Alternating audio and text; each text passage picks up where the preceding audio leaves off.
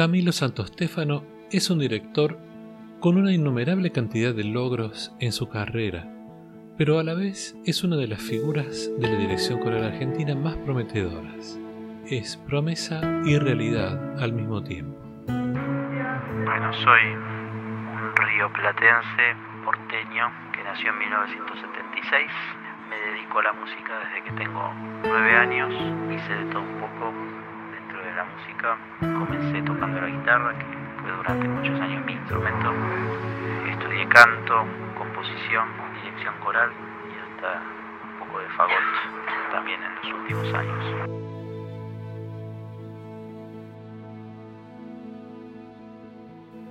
Camilo y su familia, su mujer y su hijo, se mudaron a Austria hace poco más de un año, donde viven, trabajan y llevan adelante esta nueva etapa en sus vidas.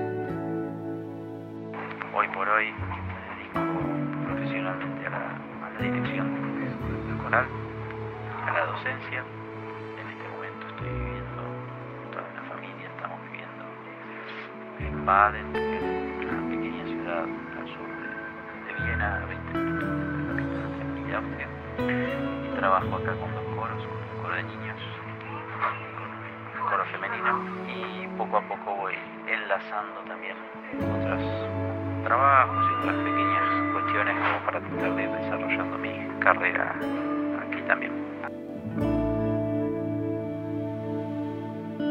El parate que todos hemos sufrido a causa de la pandemia en este 2020 le permitió a Camilo hacerse tiempo y lugar para preparar un curso de interpretación coral para gusespada.com.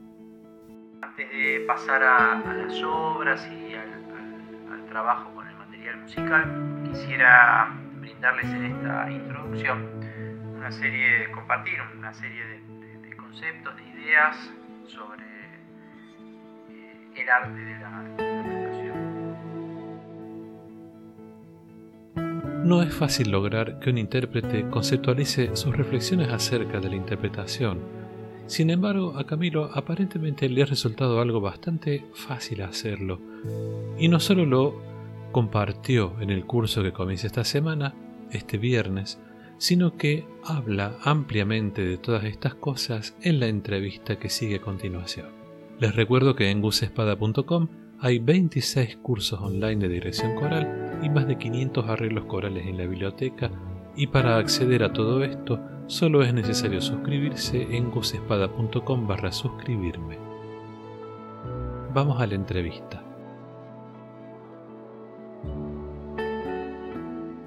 Hola Camilo, ¿cómo estás? ¿Qué tal Gustavo? Muy bien, por suerte. Bueno, me alegro. Vamos a charlar sobre interpretación y sobre este tremendo curso que preparaste para, el blog, ¿te parece? Bueno, un gusto. Este, y primero lo primero, ¿por qué se llama eh, Génesis Interpretativa el curso que preparaste? Em, como, como nos suele pasar, estamos muy, eh, muy condicionados a la necesidad de, de nombrar las cosas, ¿no? Casi como si fuera la única forma en la que pudiéramos conocer. Y, obviamente a la hora de hacer un curso y, pensar eh, en un título o en un nombre que pudiera englobar los conceptos que se iban a tratar, eh, me puse a pensar bastante en, no solo en estos conceptos, sino cuál era el marco general eh, que, quería transmitir. Y, me pareció cuando, cuando nosotros empezamos a hablar, Gustavo, sobre este, este curso y hablábamos de interpretación, sí. me, pasaba, me resonaba en algún punto el deseo, pero la imposibilidad a la vez de, de transmitir la interpretación como, concepto, en tanto y en cuanto eh, si hay algo que nos, si hay algo que define la interpretación es eh, como concepto es la, individualidad de, su ser, digamos, ¿no? O sea, por eso somos intérpretes, cada uno de nosotros somos, somos intérpretes. Entonces la pregunta es, ¿cómo puedo transmitir un concepto que es personal eh, a, otra persona que debería estar ocupada en generar sus propios conceptos, ¿no? Entonces, por eso no me gustaba mucho la idea de poner, era un curso de interpretación, porque no, no me parece que la interpretación en sí misma sea algo que se pueda, que se enseñar. Me acuerdo cuando estudié composición, este, que cuando empecé las primeras clases, maestro Claudio Schulkin, con quien yo estudié composición en el Conservatorio de Morón, eh, me acuerdo que una de las primeras charlas, si no fue la primera eh, al respecto, fue, este, él decía que había dos conceptos que, a él le hacían mucho ruido. Uno era el concepto de alumno, ¿no? Como quien no tiene luz. Mm. la idea de tener un alumno, alguien que no tiene luz, al cual vos como docente lo vas a iluminar. Y bueno, nada, con todo lo que puede desprenderse de ese concepto, ¿no? Y la otra era que él pensaba, decía, yo, para mí es imposible enseñar a componer. Mi tarea es ayudar a que cada uno pueda descubrir el cómo uno compone, porque es la forma, y descubrir técnicas, etcétera, herramientas, pero no componer, sino nutrir el, digamos, la caja de herramientas. Y acá pasa un poquito lo mismo. Entonces, cuando, cuando en base a, este, a estas ideas, dije, bueno, ¿qué es lo que yo puedo transmitir? Lo que creo que puedo transmitir, o por lo menos lo que intenté en el curso, eh, es los fundamentos y una serie de, de, pasos metodológicos como para poder estructurar mi propia interpretación y la interpretación de cada uno, ¿no? A ver qué es lo que podría tener en común la interpretación de Gustavo, la mía y la de cualquiera de las personas que nos dedicamos a la música, cuáles cuáles son los trasfondos, digamos, ¿no? Entonces, tratar de, compartir algunos lineamientos metodológicos que estén antes de la interpretación. O sea, que sean aquellos que originan mi interpretación. Porque ahí sí me parece que hay eh, mucho para, transmitir y para enseñar y para compartir. Eh, muchos conceptos que tienen que ver con el análisis, con cuál es el enfoque del posibles, diferentes posibles enfoques sobre los materiales, etcétera, a partir de los cuales luego uno construye la interpretación. Entonces, por eso hablo de Génesis como el paso original, eh, eh, un poco bíblico el nombre tal vez, o, un homenaje a Phil Collins, no sé, cualquiera de las dos opciones, ochentoso entonces. Pero bueno, entonces eso, dedicarnos a hablar del momento cero en el cual uno se expone al material y ver cómo desde ese momento cero ir planteando algunos, algunos eh, pasos metodológicos que nos puedan eh, ayudar a construir una interpretación. Por eso el, título. ¿Cuáles son esos eh, pasos metodológicos? Bueno, esos pasos metodológicos em, vamos a spoilear un poco el, curso o venderlo, eh, a, pasar un poco de información. Digamos, los pasos metodológicos serían, podríamos englobarlos en los siguientes, conocer la, partitura como objeto, no su contenido, eh, sino su objeto, como la sintaxis, por decirlo así, de, su, de, su, de qué elementos la componen, eh, y poder nutrirnos de, esa información como para llegar a la,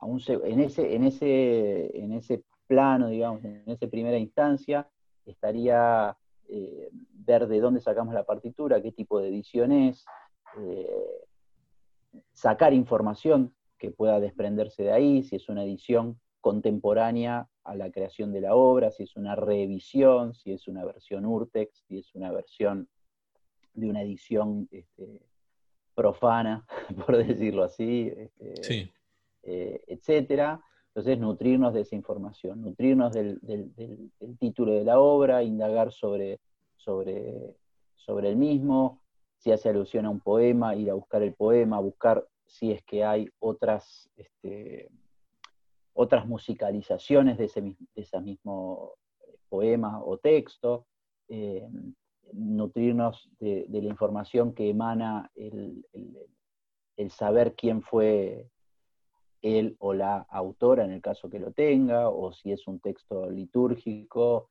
ver de qué, de, dónde sale, por qué, cómo, con qué otros textos se, digamos, dialoga ese, ese, ese, con el que estamos trabajando. Doy un ejemplo muy sencillo. Si estamos hablando de un salmo, por ejemplo, bueno, el salmo en general no está musicalizado completo, sino que están este, musicalizados algunos versículos. Entonces, ir al salmo completo, indagar sobre eso para contextualizarlo, etcétera. Lo mismo con el compositor, poder averiguar y, conocer eh, si es un compositor italiano del siglo XIX, principio del siglo XIX, bueno, tratar de meternos en, el mundo, en la cosmovisión, digamos, del, compositor de su época, eh, o de ese compositor como un personaje de su época, a eso me refiero, como para poder armar toda una constelación informativa que haga que a la hora de llegar al, al, análisis, digamos, este, a relacionarnos, a vincularnos con la información estrictamente musical, la información dura de, de, corcheas y, pentagramas, a eso me refiero, eh, ya tener todo un preconcepto y todo un bagaje eh, de, referencias que hagan que pueda observar el material desde la primera, desde mi primer vínculo con el mismo, lo pueda, lo pueda observar desde un, desde un condicionamiento eh, que, bueno, en algunos, por, digamos, un condicionamiento que, que roza también o se vincula con, eh, con algo que está en el mundo relativamente de moda desde hace unos años, que es la interpretación eh, históricamente informada, o tiene otros nombres, digamos, porque en realidad es una terminología original, eh, nombrada originalmente en inglés, y luego las adaptaciones de traducciones se van, van cambiando un poco el concepto. Pero básicamente, eh, no interpretar la obra, sino interpretarla conociendo las condiciones y, y demás informaciones respecto a la época. Entonces, un poco la, idea de este planteo metodológico, van a ver en el curso que muchas veces hablo de eh, trabajar de afuera hacia adentro o, desde lo más lejano a lo más cercano, en diferentes acepciones de estas, imágenes. Eh, pero de alguna manera de lo más amplio a lo más específico. Digo, si yo puedo tener una idea del de cómo era Italia al comienzo del siglo XIX, y luego, o el mundo en general, y específicamente Italia, luego la zona en particular, luego saber cómo era la vida del compositor en ese momento, para quién trabajaba, qué contexto, etc. Eh, el momento para el cual, eh, o sea, si la obra fue un encargo, entender para quién, por qué, en qué momento se iba a interpretar, etc. Todo eso me arma a mí un enfoque desde el cual abordar el material de una forma un poco menos eh, ingenua o autoritaria en algún punto, donde yo la voy a mirar desde mi única cosmovisión, digamos, ¿no? desde mi aquí y ahora. Que no está mal tampoco, ¿eh? pero bueno, no, es la propuesta de este. Claro, claro, convengamos que, digamos, para, para decir eh, una obviedad, el, compositor nos deja un papel con unos símbolos. Exacto. nosotros podemos este, simplemente tocar ese papel o interpretar ese papel con esos símbolos, con el conocimiento que nosotros tengamos, con nuestros propios filtros, digamos, o esto que vos planteás, intentar ponerle un, eh, un marco, digamos, un, rodearlo de un contexto este, que nos permita acercarnos. Nosotros no podemos saber eh, no, podemos meternos en la mente del compositor, pero sí podemos tratar de acercarnos lo más posible a él.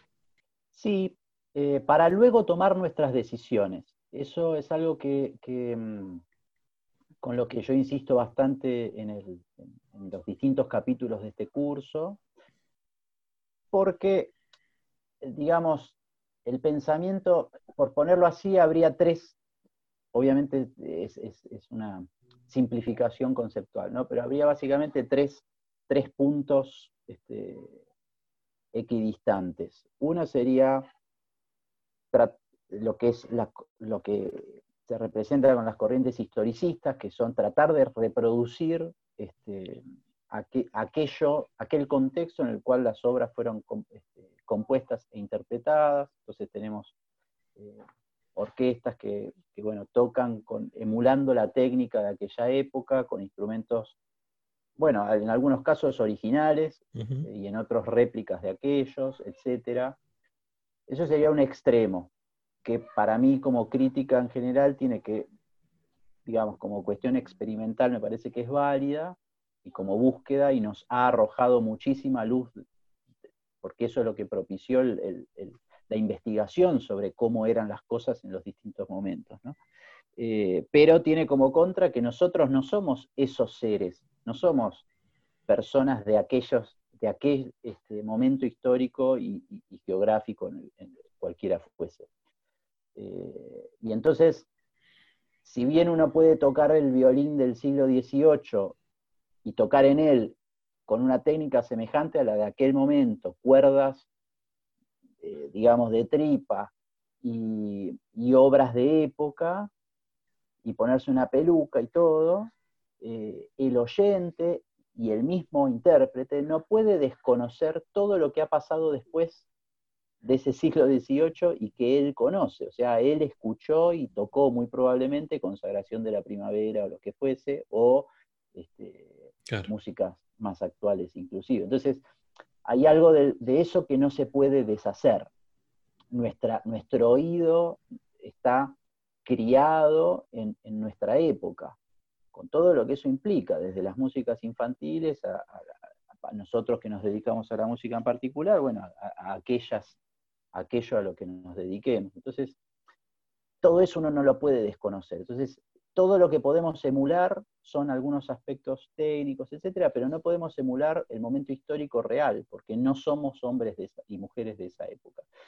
En el otro extremo estaría hacer lo que me parece, porque como yo soy un músico de hoy, agarro cualquier material de cualquier época y lo hago como me parece que hay que hacerlo hoy, sin interesarme en lo absoluto respecto a a ninguna, a ninguna información que pueda venir del pasado, digamos. Eh, eso sería como un extremo opuesto al, primero. Y luego tenemos un, punto equidistante de estos dos, que sería un punto, en algún punto intermedio, de alguna forma, que es lo que digo de la, interpretación, eh, no solo históricamente, sino, bueno, sí, conceptualmente, históricamente, etcétera, informada. Entonces, bueno, está bien, voy a las fuentes, trato de conocer, qué sé yo, y luego desde mi ser actual, para oyentes y espectadores de hoy, y en particular si estamos en, Argentina o en el lugar que fuese, de hoy, de ese lugar específicamente, con ese contexto cultural, ese contexto social eh, y ese contexto geográfico y e-, edilicio también. Estoy pensando en, el grupo de, ópera periférica haciendo ópera en la estación de subte, etc. Entonces, digo, hay, algo de todo eso que, bueno, que se pone en juego y cruza lenguajes y cruza tiempos. Eso es un poco la propuesta, ¿no? Tratar de, generar o de, estimular a, directores e intérpretes en general eh, a que en base a, un conocimiento y un estudio metodológico sobre los materiales puedan tomar sus propias decisiones y tratar de generar algo que también en el curso este, nombro muchas veces, que es generar un sistema de coherencias internas en cada obra que sostengan esas decisiones interpretativas, que a su vez van a generar un sistema de coherencias en todo mi repertorio que me va a hacer a mí un intérprete coherente eh, en mí mismo, digamos, es un círculo que se cierra en mí mismo, ¿no? Este, y te debe pasar a vos y a, los que estén escuchando esta charla seguramente, eh, que tienen músicas que les encantan, interpretadas por diferentes, en diferentes versiones y les gustan más de una versión, no les gusta solo una, les gusta más de... Y en general eh, las, este, digamos, hay muchas posibilidades de coherencias eh, si uno escucha, no sé, determinada obra por, por Gardiner y la escucha por, por, no sé, La Pasión según San Mateo, ponele, y, y escuchás la versión de Harnoncourt, por nombrar a dos de, infinitos, eh, escuchás tempis que son muy diferentes, realizaciones de los, de los este, continuos totalmente distintos, algunas cosas de orquestación distinta, etcétera, etcétera, mil cosas, ¿no? Eh, sin embargo, cada una tiene su sistema de coherencia y se sostiene en sí misma y a uno le da placer escuchar ambas y está buenísimo. Entonces, eso, ¿no? Poner en valor eh, la coherencia interna de cada, de cada interpretación. Después de, eh, ahora te hago una pregunta que tiene más que ver con tu, con vos, digamos, con, tu yo interior este, y tu vivencia como músico. Después de hacer todo este trabajo de construcción que tiene mucho de intelectual también, en los ensayos, que es donde uno, suele tener así como muchas gratificaciones, y en los conciertos, eh, al dirigir o al, interpretar efectivamente la música, ¿qué te pasa por dentro? ¿Qué sentís? Mira, yo soy un director que tengo distintos tipos de, de, palancas o de switches, eh, no solo en la cabeza, sino en, mi aparato eh, sensible, por decirlo así. Eh, voy desde lo último que tiene que ver con el, con el, con el concierto. Lo último me refiero como la última instancia en la cual la cosa se, se hace, digamos. en general, Mm, tengo una conexión muy grande con aquello que está sucediendo, con el aquí y ahora, eh, y con la lectura en tiempo real.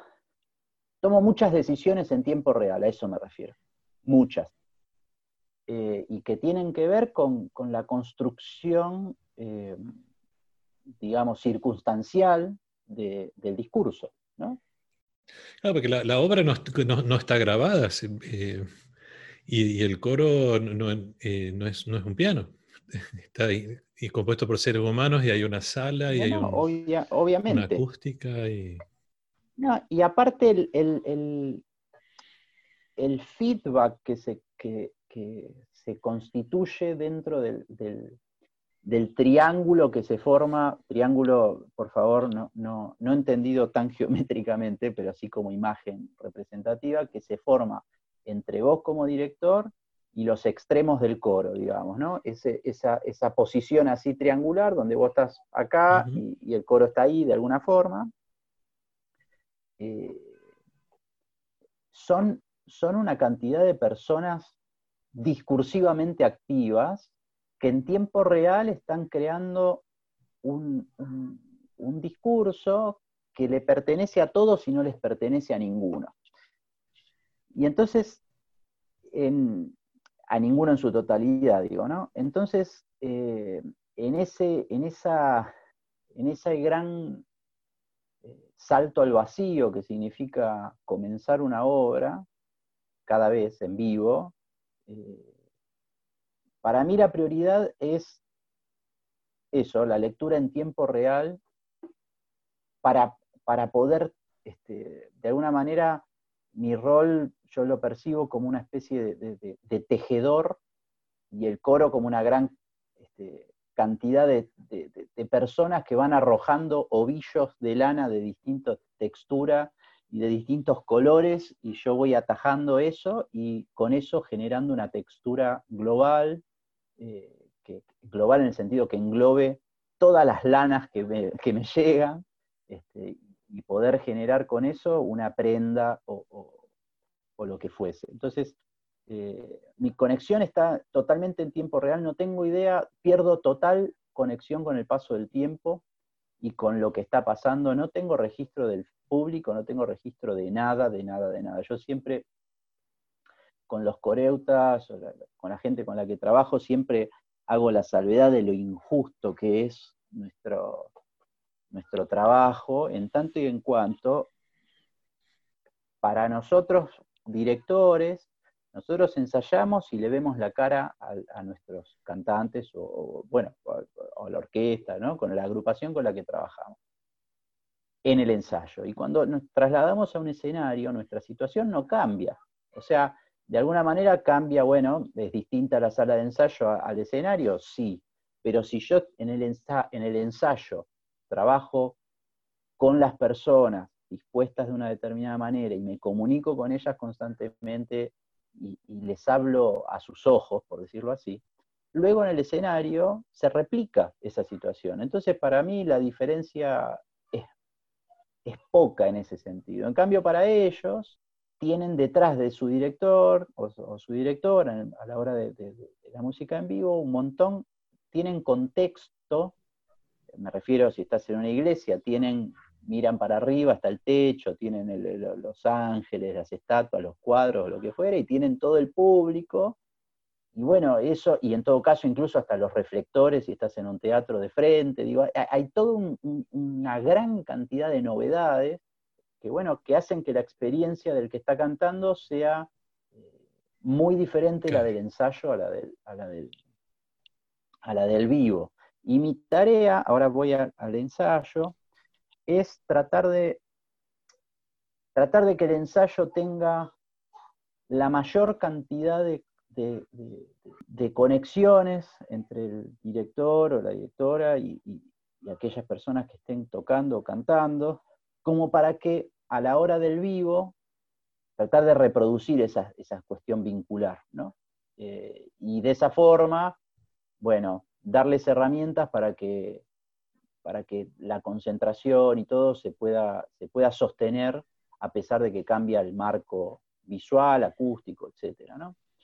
Em, y para terminar con la, pregunta, en, la, en, lo que es el trabajo en el ensayo, eh, siempre me pauto límites, límites este, expresivos, límites hasta mecánicos, límites gestuales, etcétera, porque me parece que tiene un valor muy grande eh, diferenciar en esos aspectos eh, al vivo del ensayo, ¿no? Entonces, eh, hay cosas que aparecen solamente arriba del escenario, y me parece que eso está muy bien, es ese momento sagrado en el cual no hay tiempo y uno se comunica desde otro lugar y desde el, por eso insisto, desde lo gestual también, etcétera, ¿no? Entonces uno tiene que ir preparando en los ensayos aquello que luego excepcionalmente va a aparecer en algún sentido arriba del escenario. Siempre se dice que eh, si tenés un muy buen ensayo general es un mal, es un mal presagio, ¿no? Y con esto pasa algo parecido. Porque, porque, bueno, hay cosas que hay que reservarlas para el momento de los bifes, eh, por decirlo, si no se entendió la, es demasiado este, técnico la referencia, se los puedo Sí, sí, no, quedó, claro. Eh, Camila, ya eh, estamos terminando. Y te quería preguntar, te saco ya del, tema, y ¿cómo está la situación coral y pandémica en Austria? ¿Están ensayando? ¿Están dando clases? Eh, mira, aclaremos qué día es hoy. Hoy es 23 de octubre. Eh, esto va a salir en noviembre. Digo esto porque así como en Argentina, bueno, pero así como en Argentina van cambiando las pautas con cierta regularidad, aquí también, digamos. Nosotros tuvimos, eh, venimos ahora de un verano en el que se pudo todo, este, hubo, digamos, no, hubo restricciones, o, si las hubo no fueron, eh, no nos han afectado, digamos. Este, en, nuestra tarea y tampoco en la vida cotidiana. Hoy por hoy, o sea, la actividad se reanudó a principios de junio y en julio, bueno, ya llegaron las vacaciones. En vacaciones de verano hubo bastante actividad, se hacen muchos talleres y cosas específicamente de verano y, obras que se presentan, se preparan y todo para verano. Algunos festivales que se hicieron, pocos, pero algunos se hizo, se hizo el desayuno, algún otro. Eh, y luego arrancamos septiembre con, eh, con la posibilidad de ensayar con algunas restricciones, porque así se retomó la actividad en cuanto a la cantidad de personas por metro cuadrado, las distancias que había que tener, este, las normas de higiene y preventivas del caso. Eh, y ahora, después se implementó un sistema de semáforos, qué sé yo, algo semejante a lo que se planteó en, Argentina también.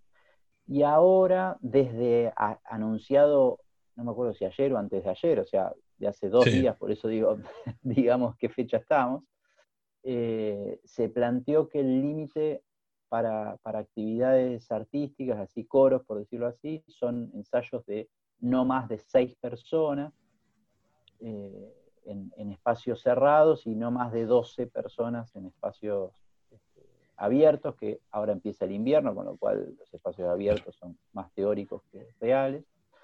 Y eso, eh, y no se pueden programar conciertos y demás cuestiones. Sobre todo acá se hace una diferenciación muy grande entre el mundo amateur y, el mundo profesional, que sí puede seguir ensayando, y los, bueno, los teatros tienen otro, otro tipo de régimen, pero en el mundo, digamos, amateur, por más que sea de excelencia, pero no, que no son organismos estables, a eso me refiero, pagos, rentados y, profesionales, eh, ahora es como que se, paró toda la actividad de vuelta con la perspectiva de que hasta febrero o marzo va a quedar así, porque si ahora que todavía estamos a principios del otoño, o sea, llevamos un mes... Y hay que pasar el invierno.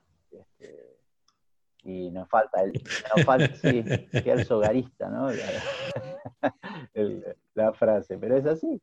Este, entonces sí, está totalmente detenida y quiero hacer una salvedad para, sobre esto, que es que acá, en Austria, al igual que en tantísimos países del primer mundo, están muy acostumbrados, esto que voy a decir ahora, voy a decir demasiado acostumbrados, y la palabra demasiado tiene una carga negativa y la quiero aplicar en estos términos, demasiado acostumbrados a no tener grandes problemas mm.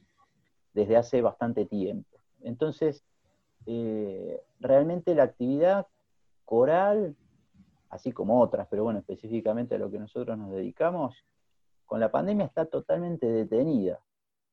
O sea, yo miro, obviamente sigo en contacto con colegas y amigos de allá de Argentina y por Facebook o los otros medios, veo, constantemente la cantidad de, material que se produce, no solo musical, sino se están haciendo un montón de actividades, de las cuales en algunas incluso participo, eh, congresos, conferencias, capacitaciones, eh, no sé, hay de todo, hay un mundo en paralelo virtual como no nos van a detener la actividad, digamos, ¿no? Y eso acá no ha pasado porque, porque, bueno, ante la adversidad no saben qué hacer. Les falta, les falta el training, el lamentable training que tenemos, ¿no? Ojalá hubiera un término medio en eso. Eh, pero afecta totalmente, porque realmente se para, se detiene totalmente la actividad y no hay debes tener en toda Austria, como si dijeran, 30 coros que, ensayan por Zoom y hacen alguna cosa, y después todo el resto no hay nada, se para totalmente la actividad. No tienen un bueno, no me dejan hacerlo así, entonces voy a ver cómo lo hago de otra forma. No, no tienen esa, esa, ese mecanismo de supervivencia eh, aceitado, digamos. Y aparte están, o sea, si el Estado pone una pauta, se cumple a rajatabla, y, bueno, y también están acostumbrados a que el Estado les soluciona y les, tramita todos este tipo de, conflictos. Entonces no hay una situación, bueno, de emprendimiento, emprendedurismo que le dicen, eh, para, para con la adversidad. Entonces se detiene, está totalmente parado. Tuvimos un, paréntesis de, verano y ahora se detuvo todo de vuelta. Camilo, eh, te agradezco muchísimo esta charla. Me he pasado muy bien. Bueno, muchas gracias. también. Hemos hablado de cosas muy interesantes. Este, espero que podamos tener otra, otra charla pronto.